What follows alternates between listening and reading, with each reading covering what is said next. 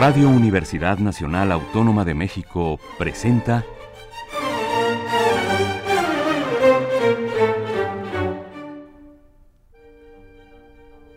Amadeus.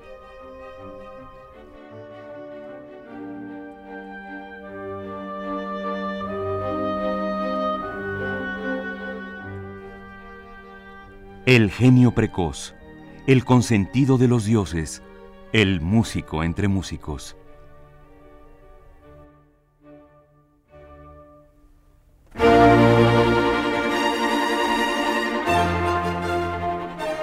Toda la música de Wolfgang Amadeus Mozart en Radio Universidad.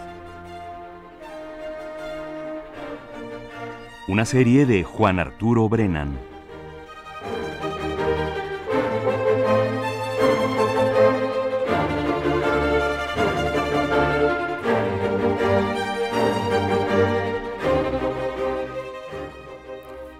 Durante los años de su estancia en Viena, que fueron los últimos años de su vida, Mozart compuso, entre muchas otras cosas, dos sonatas completas para piano a cuatro manos. Y digo completas porque compuso algunos fragmentos, movimientos sueltos que no quedaron terminados, no quedaron incorporados a obras mayores. La primera de estas dos sonatas para piano a cuatro manos completas es la que lleva el número 497 en su catálogo. Fue compuesta en el verano de 1786 y fue editada en Viena al año siguiente. Y es una obra de grandes dimensiones, muy ambiciosa en su estructura, en su duración, en el desarrollo de sus temas y tiene como uno de sus atractivos formales interesantes el hecho de que el primer allegro viene precedido por un adagio, es decir, eh, una introducción lenta y después el movimiento vivo, que es muy a la manera de algunos movimientos de sinfonías cuartetos, etcétera, de Franz Joseph Haydn por supuesto, una, hasta cierto punto un vaso comunicante importante en la vida musical de Mozart. Vamos a iniciar el programa de hoy escuchando la sonata en Fa mayor Köchel 497 para piano a cuatro manos de Mozart. Sus movimientos son Adagio, Allegro di molto, el primero, Andante, el segundo, y Allegro, el tercero. La interpretación al piano está a cargo de Ingrid Hebler y Ludwig Hoffmann.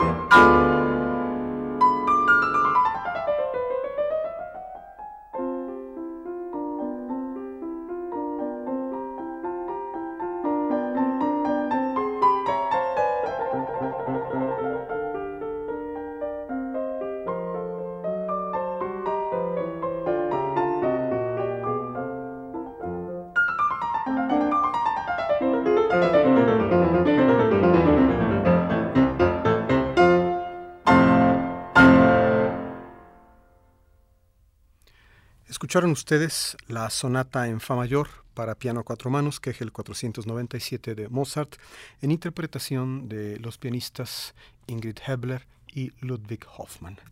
Para la segunda parte del programa les voy a ofrecer un ballet, una partitura de ballet de Wolfgang Amadeus Mozart. Durante su estancia en París alrededor de finales de los 1770, Mozart se hizo amigo de un tal Jean-Georges Nover, que era un empresario y eh, investigador del ballet y además era un maestro de ballet. A través de la influencia de Nover, Mozart intentó conseguir un encargo para componer una ópera, un encargo que nunca se materializó, pero sin embargo, considerando que Nover era un tipo muy famoso en su tiempo, Mozart tuvo el privilegio de componer música para un ballet suyo. La partitura resultante es una de las partituras conflictivas de Mozart en cuanto a su autenticidad, porque el propio Mozart en una carta a su padre, por cierto la misma carta en la que le informaba de la reciente muerte de su madre en París, le decía que estaba ah, recién terminado de componer una serie de números para un ballet de Nover. Mozart le decía, sin embargo, que no toda la música del ballet iba a ser de él, sino que él iba a componer solamente una serie de números y los demás números del ballet iban a estar a cargo de algunos compositores franceses de la época, de los cuales Mozart hablaba, por cierto, bastante mal ahí en esa carta. El ballet es conocido como Le Petit Rien, las pequeñas naderías sería la mejor traducción, es decir, es la, traducción usual para esto. Y el argumento eh, descrito en un documento de la época habla de tres escenas. La primera y la tercera tienen que ver con travesuras de Cupido y la segunda con una interpretación lúdica de un juego que por lo que dice la nota discográfica interpreto que es un juego parecido al de la gallina ciega. Es decir, evidentemente un ballet muy ligero, un ballet sin mayores eh, pretensiones narrativas, sino simplemente el de lucir la habilidad del coreógrafo de los bailarines y hacerse acompañar por buena música, al menos la de Mozart lo era. Así fue como nacieron los números que Mozart compuso para el ballet de Nover, que insisto lleva por título Las pequeñas naderías. Al final del programa les daré un par de datos más, pero mientras tanto les invito a que escuchemos 12 piezas del ballet Las pequeñas naderías, Köchel 299b de Mozart. Obertura, Larghetto, Gavota, Andantino, Vivo, gavotte gracieuse, pantomima, passe-pied, allegro, gavota, agité y andante son los títulos de estos números. La interpretación está a cargo de la Academia de St. Martin in the Fields que dirige Sir Neville Mariner.